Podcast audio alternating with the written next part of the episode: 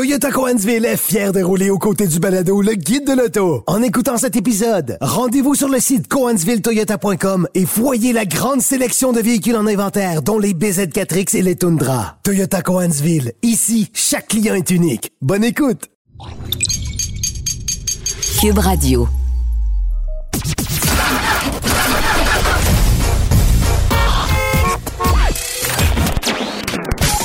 Vous l'avez vu? Vous l'avez lu? Maintenant, entendez-le. Avec Antoine Joubert et Germain Goyer. Le guide de l'auto. Cube Radio. Bonjour tout le monde, bienvenue au Salon de l'Auto de Montréal. En fait, euh, pas au Salon de l'Auto de Montréal, mais comme c'est la semaine du Salon de l'Auto de Montréal et qu'évidemment, euh, on va être présent sur place à différents moments au cours euh, de la semaine, ben, on vous invite à aller faire un tour et Germain et moi serons présents. Germain, t'as, t'as ton horaire? Ça te mélange un peu un horaire de semaine, hein? Oui, effectivement, c'est, euh, ça condense la semaine. On peut dire ça, on peut dire ça comme ça. Bon, alors, euh, évidemment, on va revenir sur le Salon de l'Auto de Montréal un peu plus tard. On va même parler à Luc Poirier, euh, qui est un de ceux qui va exposer des véhicules au Salon cette année parce qu'il y a quand même quelques absents, alors il fallait boucher des trous. Oui, j'ai euh, l'impression qu'il fallait occuper un peu de, de pieds carrés et qui de mieux que quelqu'un qui possède plusieurs dizaines de voitures Ouais. d'exception, soit dit en passant. oui, parce qu'on Euh, me l'a pas demandé. Oui, c'est ça, exactement. Et euh, donc, euh, non, seulement ça remplit du pied carré, mais ça en met euh, un peu plein la vue pour Ouais, les on pense visiteurs. pas, on là. peut pas parler d'un bouche-trou là, parce que c'est une, une attraction du salon. Oui. Euh, bon, évidemment, cette semaine, si on commence par quelques actualités, il y a eu le dévoilement de la Chevrolet Corvette E-Ray, première Corvette hybride du, du- du- de l'histoire, en fait. Lancement, lance- lancement officiel, dévoilement officiel, et tu étais le seul Québécois sur place, si je ne m'abuse. Ben en fait, euh, on m'a invité à aller voir la voiture et à aller expérimenter quelques quelques tours de piste en tant que passager dans cette voiture-là, quatre jours avant son dévoilement officiel, euh, à Milford, sur, au, Proving Ground de General Motors, donc le centre de recherche et développement, qui est une véritable ville, un endroit extrêmement impressionnant euh, à voir, où lorsque tu es à l'intérieur des, des- des- des- du périmètre de l'endroit, ben, tu vois circuler euh, des Chevrolet Equinox électriques, des Cadillac euh, euh, euh, Célestiques, le nouveau fourgon électrique de General Motors, la nouvelle génération du Chevrolet Traverse qui devrait oh, arriver. ça, c'est excitant. Oui, oui, mais ben, bref, Mais en même tout- temps, c'est une, nouveauté qu'on n'a pas vue. là. toutes les futures nouveautés qui vont arriver dans les deux, trois prochaines années, j'ai pu les voir là-bas circuler librement, parfois camouflés, parfois pas. Euh, bon, évidemment, des véhicules test. Euh, j'ai même vu euh, une Camaro euh, avec un- une partie avant partiellement remodelée. Et là, ça, ça m'a euh, ça, titillé parce que je me suis dit, Est-ce qu'on va arriver avec un, entre guillemets, un facelift pour 2024 de la Camaro? Ben voilà, ou, parce que la- Est-ce qu'on va l'étirer dans sa forme et sa vocation actuelle? Bonne question. Ben, en fait, on m'a déjà annoncé chez Chevrolet que la production de la Chevrolet Camaro 2023 était terminée. Mhm. En ce moment, nous sommes en janvier 2023 et on ne produira plus de Camaro 2023 cette année. Donc, ça veut dire qu'on en a fait quelques-unes à l'automne, puis ça s'est arrêté là. Ça s'est arrêté là. Mais on- si on avait euh, définitivement tiré la, la plug comme c'était le cas, comme, comme on pensait que c'était le cas, ben, on aurait une annonce. On aurait annoncé que les dernières Camaro produites ont été produites. Mais là, non. Ce qui n'est pas le cas. Donc, ça me laisse croire qu'il y aura un millésime 2024 pour la Camaro et qu'on pourrait peut-être euh, arriver avec des versions euh, Final Edition, des, des- des trucs un peu spéciaux. Et c'est peut-être ce que j'ai pu voir là-bas. Mais ça, à suivre. Euh, toujours est-il que... Tu étais là-bas pour apercevoir et monter en bord de la Corvette de huitième génération, mais avec la technologie hybride. C'est ça. Et là, on, a- on m'amène dans une espèce de, de- de- de petit hangar où on a installé une Corvette E-Ray euh, et une Corvette E-Ray complètement déshabillée pour qu'on voit toute la technologie, euh, la, carcasse de la voiture euh, et, et tous les éléments techniques. Alors, on m'a fait une brève présentation. On m'a expliqué un peu comment tout ça fonctionnait, quels étaient les apports technologiques. Ensuite, on m'a amené à l'extérieur. Il y avait un pilote chevronné qui m'attendait. J'ai pris place à bord de la voiture. Et on est allé se promener sur ce qu'on appelle le Black Lake. Le Black Lake, c'est un, un pavé asphalté de 16 acres de, de dimension. Alors, ça donne une idée de la grandeur où on peut faire à peu près n'importe quoi. Ouais. Et on appelle ça Black Lake parce qu'évidemment, durant les chaudes journées d'été, tu regardes ça et tout ce que tu vois, c'est un lac noir. Je comprends. Euh, euh, mais c'est quand même assez impressionnant. Et on m'a poussé la machine. D'abord, euh, la Corvette E-Ray est, est dotée de ce d'un mode qu'on appelle Stealth. Euh, alors, évidemment, En ça, référence à la Dodge du même nom? Oui, c'est ça. D'accord. Euh, mais le stealth mode, c'est essentiellement le mode 100% électrique sur lequel vous pouvez circuler sur une distance maximale de 6 km. Il faut savoir que c'est pas une hybride rechargeable. Non, c'est pas une hybride rechargeable et c'est pas une hybride au service de l'économie de carburant. C'est une hybride au service de la performance pure. Alors, ce que ça veut dire, c'est que le mode stealth, vous quittez votre domicile le matin. Vous activez le mode stealth, la voiture va demeurer en mode électrique jusqu'à ce que vous atteigniez euh, la limite de la batterie ou euh, 70 km heure. Parce qu'à partir de 70 km heure, le moteur V8, lui, va se mettre en fonction. Il faut comprendre que ce V8-là, c'est le moteur LT2 qu'on va retrouver dans la Corvette Stingray. Alors, 495 chevaux, mais on vient ajouter à ça un moteur électrique situé sur l'essieu avant euh, pour une puissance maximale combinée de 655 chevaux. Ça commence à être sérieux, là. 595 livres-pieds de couple. Euh, c'est quand même pas rien parce que lorsque vous circulez en mode stealth et que vous roulez uniquement en électrique, vous roulez conséquemment avec une voiture à roue motrice avant. Ce qui est assez particulier pour une Corvette. Mais vous aurez compris que le moteur électrique est situé sur l'essieu avant. La batterie est située euh, dans l'espèce de tunnel euh, localisé sous la console centrale. Alors, il n'y a pas d'arbre de transmission entre l'essieu avant et l'essieu arrière, mais c'est une Corvette à quatre roues motrices. C'est une, pro- c'est une première, ça aussi. Donc, une Ah oui, première, pour une première fois, on a une Corvette qui fait appel à la technologie hybride. Et pour une première fois aussi, on a une Corvette à quatre roues motrices. Voilà. Et là, une fois que le mode stealth est, est- est passé au mode, euh, au, au mode euh, moteur à essence, euh, d'abord, vous avez un graphique euh, qui est magnifiquement illustré dans l'instrumentation. On, on voit l'évolution de la puissance en mode électrique. On entend ce silement électrique qui est très intéressant. Et là, lorsque le moteur V8 embarque et qu'il y a ce vrombissement du gros V8, ben, l'amalgame des, des deux sons est, est- est- est- très, très, très exotique. Je dirais que c'est- à peu près du jamais vu en ce qui me concerne. J'ai trouvé ça très intéressant. Euh, et, mais une fois que le moteur à essence est mis en fonction, il n'y a pas de possibilité de revenir en mode électrique. Euh, parce que les ingénieurs ont conçu la voiture en ce sens-là. Ouais. Euh, aussi pour que la voiture puisse demeurer en quatre roues motrices constamment et aussi pour qu'on puisse conserver toujours un peu de charge dans la batterie. Parce que si la batterie est complètement vide, on peut plus avoir les quatre roues motrices. Je comprends. Donc, alors, c'est un peu euh, la raison Donc, pour on a laquelle... essayé d'optimiser euh, l'utilisation du système hybride. C'est ça. Et la batterie peut se décharger jusqu'à hauteur de 78% pas plus que ça. Euh, ce Est-ce qui est- qu'il est question d'une version qui pourrait être rechargeable ou, Ah, ben, il- il- en fait, on y ferait le saut, on ou nous on a- ferait le saut à une version 100% électrique Oui, avant c'est ça. C'est la prochaine étape, c'est ça. La prochaine étape, c'est ça, mais il n'y a personne qui nous l'ont qui nous l'a confirmé chez Chevrolet. Mais évidemment, tu lis les rumeurs, puis tout s'en Ouais. va vers ça. Alors, euh, euh, parce que de toute façon, la technologie de transition chez Chevrolet, euh, on a passé ça. On a on a développé évidemment, on a mis beaucoup d'argent dans la technologie de la Volt euh, pour finalement pas faire grand chose avec ça.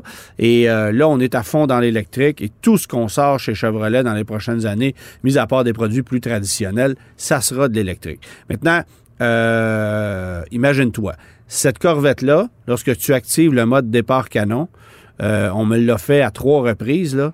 euh, c'est deux- Ravi de voir que tu es toujours vivant. oui, 2,5 secondes pour le 0 60 000 à l'heure. C'est extrêmement et, et rapide. 10,5 secondes pour le quart de mille. C'est plus rapide qu'une Z06. Pourquoi? Parce qu'on a justement l'instantanéité de l'électrique. Ben, Mais on le- est plus pesant aussi. On est, on, est, on est plus pesant de 300 livres à peu près qu'une Corvette Stingray. D'accord. Euh, mais, euh, mais évidemment, tu as, cet avantage d'avoir une traction initiale instantanée. Ouais. Et, et- et la puissance de la 655 chevaux est un peu moindre que celle de la Z06, là, euh, par pas grand-chose. La voiture est un peu plus lourde, mais ça décolle euh, à une vitesse incroyable. Et c'est surtout l'agilité de la voiture qui, moi, m'a impressionné. Parce que, bon, évidemment, je savais qu'on était dans un endroit sécuritaire puis qu'il y avait un pilote chevronné à côté de moi. Mais quand je voyais les cônes arriver, là, je me disais, écoute, la voiture le fera pas. Et pourtant, euh, Elle rentrer dans un virage sans survirage, sans sous-virage, avec une voiture qui mord au bitume de cette façon-là. Bon, évidemment, les pneus sont très larges. Les voies sont plus larges que sur une Corvette Stingray. C'est les mêmes voies qu'une Corvette Z06. Ça vient de série avec des freins carbone céramique. Ça vient, euh, ça vient en option aussi avec des roues euh, en, en, fibre de carbone. Euh, on a J'ai vu les photos. Je trouve ça euh, bien qu'on n'ait pas des roues noires. Là. Euh, d'avoir ouais, des, il, y a quatre options de roues qu'on peut avoir sur cette auto-là. Mais... Une belle roue gris, ouais, gris anthracite. Gris anthracite, cinq rayons euh, quelque chose d'assez mhm. conventionnel pour une voiture qui ne l'est pas. Euh, je trouvais ça très, très bien. Là. Absolument. Euh, mais ça mort au bitume. le plaisir de conduire est clairement au rendez-vous. Même si je n'ai pas pu la conduire moi-même, j'ai eu, j'ai été capable de voir tout ce que cette voiture-là était capable de faire. et évidemment, ben tu perds pas côté confort. La voiture est un peu plus lourde. La suspension a été retravaillée en conséquence. Euh, mais c'est une, grande routière. Tu es capable de prendre la route avec ça de façon très confortable, comme avec une Corvette traditionnelle. Et je te dirais même que le fait qu'elle soit un peu plus lourde, ça vient asseoir la voiture encore plus. Donc, il y a, y a, selon moi un gain côté confort, mais évidemment, il faudra la reconduire euh, plus en profondeur pour, pour euh, expérimenter ça.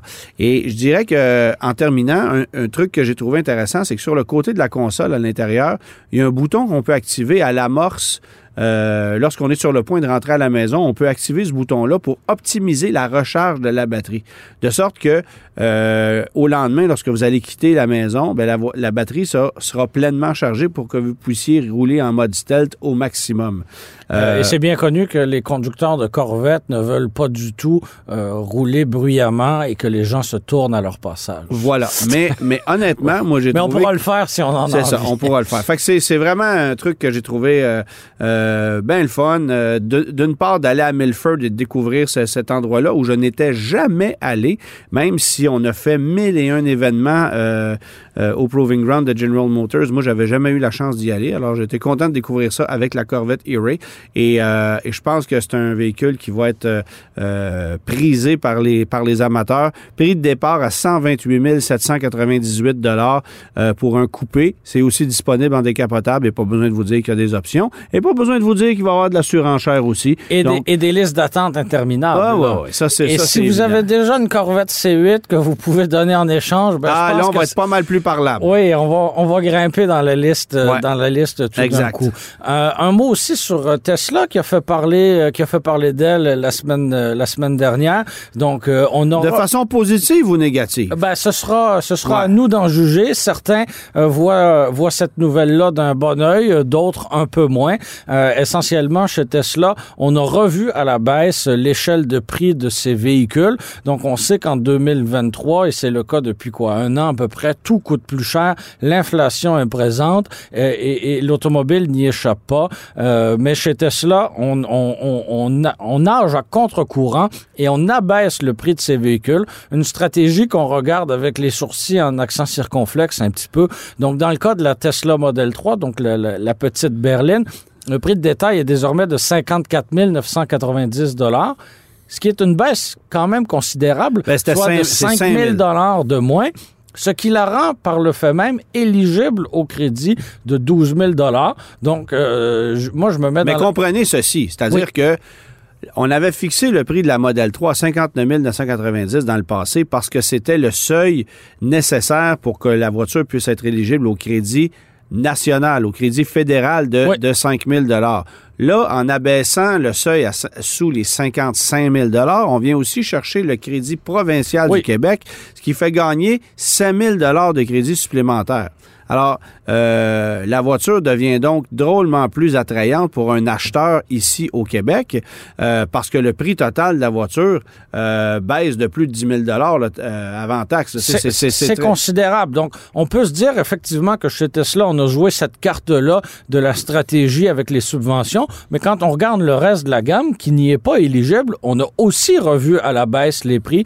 Donc, dans le cas d'une version performance... En fait, je me suis trompé, je m'excuse. Je me suis trompé dans ma...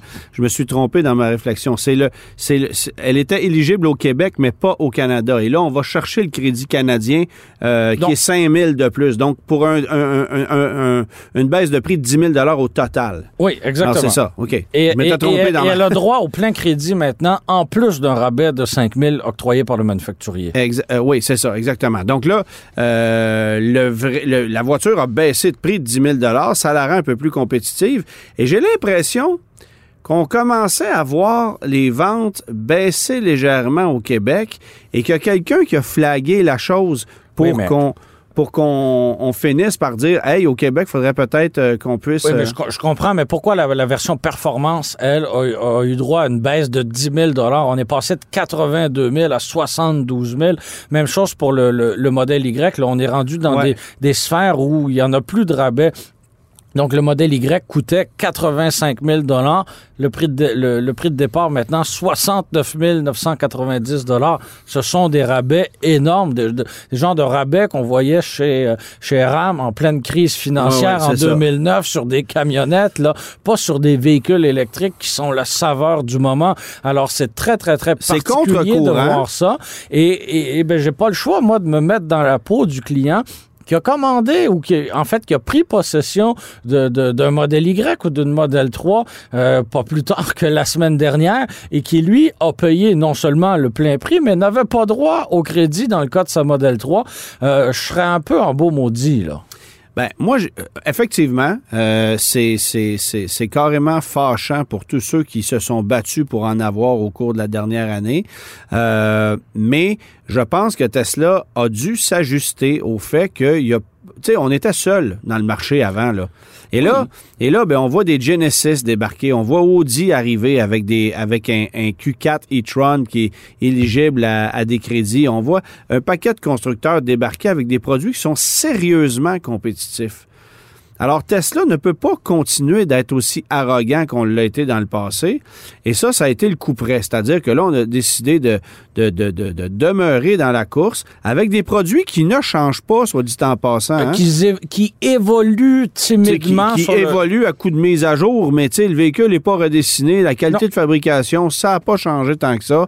Euh, ça demeure le même produit qu'on nous vendait il y a 3-4 ans, euh, alors que les constructeurs allemands, euh, ben, et, de partout, en fait, débarquent avec des véhicules qui sont euh, très modernes. Euh, il y en a qui c'est mieux réussi que d'autres, effectivement, mais euh, il y a de la compétition. Alors, Tesla n'a pas le choix de réagir mais à toute cette vague de nouvelles mais Est-ce que de vendre à rabais ces véhicules, c'est la meilleure technologie? Moi, je le vois pas comme ça. Moi, je pense qu'on vendait à très fort prix dans le passé. On nous les vendait en dollars US, les Tesla, là, c'était pas compliqué. Et là, on a décidé de s'ajuster. Mais ils sont fabriqués en dollars US aussi, là. Oui, oui, les employés comme les autres véhicules. Oui, oui. ben non, des fois, sont, sont, fabriqués au Mexique oui, oui, mais... Euh, ou, ailleurs. Là. Mais quand, quand les véhicules sont assemblés dans des usines américaines avec des employés américains, puis euh, de, la, de, la, matière première payée en dollars américains, ben c'est sûr que de vendre sur un, pays, un territoire où la monnaie vaut rien, c'est-à-dire au Canada, ben c'est un peu embêtant. Oui, mais c'est vrai pour tous les constructeurs. Puis Ford continue de vendre des F-150 à la pelletée chez nous. Là, oui, oui, oui. Alors c'est, bon, oui, on a monté les prix, mais on, on continue à en vendre pareil. Alors c'est, c'est c'est un marché. Euh, Ce serait euh, intéressant de voir aussi comment le marché d'occasion, lui, va, va s'ajuster parce que euh, on, on, pourra plus vendre des Tesla Model 3 et Model Y à très, très gros prix sur le marché d'occasion. Non, parce que là, tu étais capable d'acheter une Tesla Model 3 il y a trois mois et de la revendre pratiquement à profit au lendemain. Oui. Euh, Mais là, ce sera peut-être plus le cas. Mais là, ça va être impossible. Ouais. Ça va être impossible. Puis il y en a de la Tesla Model 3. C'est pas comme si c'était rare dans le marché d'occasion. Donc, je pense que c'est une voiture qui a été énormément vendue. Je n'ai pas fait le, le, le, le, rapport des ventes, euh, des, des, ventes les plus populaires cette année au non, Canada. Mais chez Toyota, on l'a fait, ce rapport là Oui, oui, Toyota l'a fait, mais c'est clair que la Tesla Model 3 est dans le top 10 des voitures les plus vendues au pays cette année. Euh, Je faisais la blague parce que la Corolla a devancé officiellement la Civic. Oui, exactement. Euh, au Québec comme au Canada, et particulièrement au Québec, où on a vendu près de 11 000 Corolla contre à peine 5 000 Civic, c'est quand même pas rien. Mais euh, je pense que Tesla s'est ajusté, puis tout le marché va devoir s'ajuster aussi. Et, moi, ce que j'ai hâte de voir, j'espère que la prochaine étape, ça sera une refonte partielle de la voiture. Parce que là... De, de la gamme? Tu sais, on, on, se fait cinq ans qu'on la voit, la Model 3. On est peut-être un peu tanné. On serait dû pour du nouveau. Et puis la Model S, on la voit depuis combien de temps? Oui, ouais, ouais, mais ça, c'est... ça c'est Pour moi, la Model S, c'est rendu du bois mort. C'est une voiture qui a, qui a plus de 10 ans, qui a encore une technologie qui est à jour, mais qui, qui va aller acheter une Model S demain matin à 150 000 c'est plus difficile. Ça commence à être dur à vendre, en, ce qui me concerne. Mais, mais c'est la voiture qui a pavé la voie vers tout ce qu'on voit aujourd'hui. Ça, on peut pas le nier. Alors, euh, quand même, chapeau à la Model S. Mais là, euh, Tesla, faut, Tesla doit s'ajuster et moderniser ses véhicules si on veut rester dans la course. Et euh, la, la façon qu'on a trouvé de demeurer compétitif, c'est de baisser les prix.